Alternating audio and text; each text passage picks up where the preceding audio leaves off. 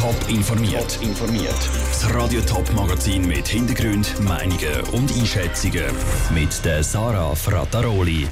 Was sich Restaurants, Läden und andere Betroffene vom heutigen Bundesratsentscheid erhoffen und wie es mit der autofreien Stadthausstrasse Winterthur weitergeht, das sind zwei von den Themen im Top informiert. Restaurants und Läden zumachen, Fernunterricht in der Schule, Homeoffice für alle Arbeitnehmer. In den letzten Tagen hat gefühlt jede Branche und jeder Politiker Forderungen gestellt, wie es mit den Corona-Massnahmen weitergehen soll. Am Nachmittag präsentiert der Bundesrat jetzt seinen neuen Fahrplan für die Festtage. Lucia Niffeler, du hast im Vorfeld von dem wichtigen Bundesratsentscheid die Wünsche von betroffenen Branchen gesammelt. Fangen wir mit den Restaurants an. Was fordern die? Nicht das, was auf den ersten Blick zu erwarten wäre. Sie wollen nämlich nicht um jeden Preis offen bleiben, sondern würden lieber ganz zumachen. Das ist laut dem Corona-Delegierten vom Verband Gastro Zürich, Urs Pfäffli, nämlich besser als die jetzige Situation, wo es am 7. Monat zumachen man muss wissen, von einem gewissen Moment an, ist es günstiger zuzutun, wieder offen zu behalten. Wenn Sie am Abend um 7 Uhr zutun, ist es einfach unmöglich, dass Sie einen Betrieb können, kostendeckend betreiben die Gastrobetriebe wollen also faktisch einen neuen Lockdown. Ganz anders sieht es bei den Läden aus. Die wollen unbedingt offen bleiben. Was sind Ihre Argumente dafür? Sie stellen sich auf den Standpunkt, dass nicht klar ist, wie viele Leute sich in den Läden anstecken. Außerdem haben sie gute Schutzkonzepte. Es spielt aber auch der Zeitpunkt eine Rolle, erklärt der Remo Hahn von der jungen Altstadt Winterthur. Vor der Weihnacht kann ich Ihnen sagen, ich meine, da machen wir die meisten Umsätze. Die meisten machen im Weihnachtsgeschäft ein Drittel vom Jahresumsatz. Wenn der wegbricht, dann das kann der Bundesrat nicht kompensieren. Von dem, was bis jetzt durchgesickert ist, sieht dann auch aus, dass der Bundesrat die Wünsche von Gastro- und Detailhändlern erfüllt, dass er also die Beize zumacht und die Läden offen lässt. Und dann sind auch noch die übervollen Züge und Busse das Thema, weil trotz Homeoffice-Empfehlung immer noch ein Haufen Leute jeden Tag ins Büro pendeln. Die Arbeitnehmer hätten aber eigentlich klare Vorstellungen, oder? Sie wollen, dass die Angestellten ins Homeoffice dürfen. Für das soll der Bundesrat eine verbindliche Empfehlung abgeben. Die Arbeitgeber sollen sich nicht mehr ums Homeoffice drucken, findet der Hans-Jörg Schmid von Angestellten Schweiz. Für uns ist wichtig, dass man wirklich das Homeoffice kann überall, wo das möglich ist, installieren, dass die Arbeitgeber jetzt bereit sind, das Homeoffice den Mitarbeitern zu gewähren und sich nicht mehr weigern, dass ihre Mitarbeiter dürfen ins Homeoffice. Die Arbeitnehmer wollen also daheim bleiben. Ein bisschen anders sieht es bei den Schulkindern aus. Wie stehen die Lehrerinnen und Lehrer dazu, dass der Bundesrat wieder auf Fernunterricht umstellen könnte? Für sie ist klar, dass die Fallzahlen abgehen müssen. Fernunterricht wie im Frühling wollen sie aber, wenn möglich, nicht mehr, sagt Christian Hugi, Präsident vom Zürcher Lehrerverband. Weil man hat in der ersten Welle von dieser Corona-Pandemie gesehen, wo man die Schulen geschlossen hat, dass sich das auf verschiedenen Ebenen für die Kinder sehr negativ ausgewirkt hat. Und aus unserer Sicht muss das die Ultima Ratio bleiben. Danke, Lucia Niffeler, für den Überblick. Auch bei den Lehrern sieht es dann aus, dass ihre Wünsche wahrscheinlich erfüllt werden und der Bundesrat nicht zurückgeht zum Fernunterricht. Verschiedene Kantone haben aber schon entschieden, dass zumindest nach Neujahr ein oder zwei Wochen von die aus gelernt wird. Wann dass der Bundesrat heute Nachmittag vor die Medien steht, ist noch nicht klar. Radio Top berichtet dann aber sofort darüber, wenn es soweit ist. Die Idee von einer autofreien Stadthausstraße zu Winterthur steht schon lange im Raum. Das Volk hat schon zweimal Ja gesagt zu dem Plan. Eigentlich hätte der Stadtrat schon bald Nägel mit Köpfen machen Jetzt verzögert sich das ganze Vorhaben aber nochmal. Es gibt nämlich Rekurs gegen das Projekt, das ist bekannt gewesen. Heute hat der Stadtrat jetzt mitteilt, dass er das Projekt auf Eis legt, bis die Rekurs durch sind. Wie es jetzt weitergeht mit der autofreien Stadthausstrasse, im Beitrag von der Selin Greising. Der Verkehr auf der Winterthurer Stadthausstrasse soll beruhigt werden. Für das soll zum einen der private Verkehr verboten werden. Es soll also nur noch Busse geben.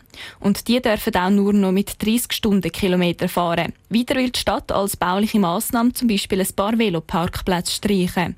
Gegen das haben sich aber mehrere Verkehrsverbände gewehrt und Rekurs eingereicht. Und die müssen jetzt vor Gericht geklärt werden. Grundsätzlich findet die Stadträtin Christa Meier gut, dass sich Verbände mit Rekurs gegen einen politischen Entscheid können wehren können. In einem Fall wie dem ist es aber eher kontraproduktiv und es tut mir leid, dass wir ein Anliegen, das wirklich sehr, sehr breit abgestützt ist, jetzt nicht in der nützlichen Frist umsetzen können. Als erstes entscheidet der Stadthalter über die Rekurs. Nachher könnte der Entscheid dann aber noch weitergezogen werden. Die Stadträtin Christa Meier ist aber zuversichtlich, dass es schon Anfangsjahr zum Entscheid kommt. Und dann können wir sofort eigentlich die nächsten Schritte einleiten, um die Verkehrsanordnung umzusetzen. Darum gehe ich wirklich davon aus, dass wir voraussichtlich schon im nächsten Jahr das Fahrverbot und die Tempo-30-Zone werden können realisieren bis die Stadt mit den baulichen Massnahmen, also zum Beispiel der Streichung der Veloparkplätze, kann anfangen kann, geht es aber noch etwas länger. Der Beitrag von der Selin Greising. Die Verbände, die gegen die Pläne rund um die Stadthausstrasse Einsprache erhoben haben, sind unter anderem der VCS und Agilmobil. Sie haben sich auf Anfrage von Radio Top nicht äußern Im Winterthurer Unternehmer Rolf Erb ist das passiert, wo ein Haufen Unternehmer Angst haben davor. Er ist in die Schuldenfalle getappt. Am Schluss hat er einen Schuldenberg von 6,5 Milliarden Franken angehäuft. Der Rolf Erb selber lebt nicht mehr, ist 2017 gestorben. Gegen ihn läuft aber seit 16 Jahren ein Konkursverfahren. Und heute ist das abgeschlossen worden. Am Anfang hat das Thurgauer Konkursamt damit gerechnet, dass es nur gerade 100.000 Franken überkommt. Am Schluss haben jetzt aber gleich mehrere Millionen rausgeschaut. Sabrina Zwicker hat vom Konkursverantwortlichen Martin Wenk wissen, warum das Verfahren so lang gegangen ist. Ja, die längste Zeit, die man gebraucht hat, ist natürlich sicher die Zeit vom Prozess, bis man die Aktiven, wo der Herr Erb ja vor der Konkursveröffentlichung noch auf äh, Familienangehörige übertragen hat, dass man die wieder können zurückholen in Konkursmasse. Aber wie haben dann die Behörden dann gleich gewisse Immobilien, Wertschriften oder auch Autos wieder in seinen Besitz können zurückschreiben? Ja, das Ganze ist letztendlich über den Strafprozess gelaufen wo einerseits einmal das Bezirksgericht Winterthur einen mutigen Entscheid gefällt hat und gerade im Strafprozess die Aktiven wieder in Konkursmasse zurückgeführt hat.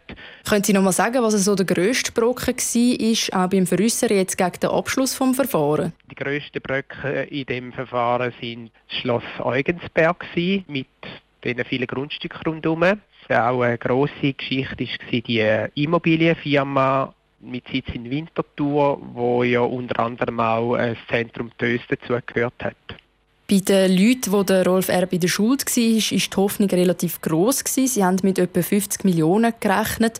Wie sehr sind denn jetzt Ihre Erwartungen beim Abschluss von dem Konkursverfahren erfüllt worden? Ja, die sind eigentlich übertroffen worden, meine Erwartungen. Und auch was ich immer wieder Rückmeldungen hatte von den Gläubigern, auch denen ihre Erwartungen sind übertroffen worden. Das ist aber möglich gewesen, dank dem, dass unsere auch Gläubiger die notwendige Zeit eingeräumt hat, um gut zu verkaufen. Das ist uns dann auch gelungen und wir haben die Erwartungen wirklich deutlich können übertreffen. Der Thurgauer Konkursverwalter Martin Wenck im Interview mit Sabrina Zwicker. Auch die Winterthurer Villa Wolfensberg ist eine von diesen Liegenschaften, die wegen dem Konkurs von Rolf Erb verkauft worden ist.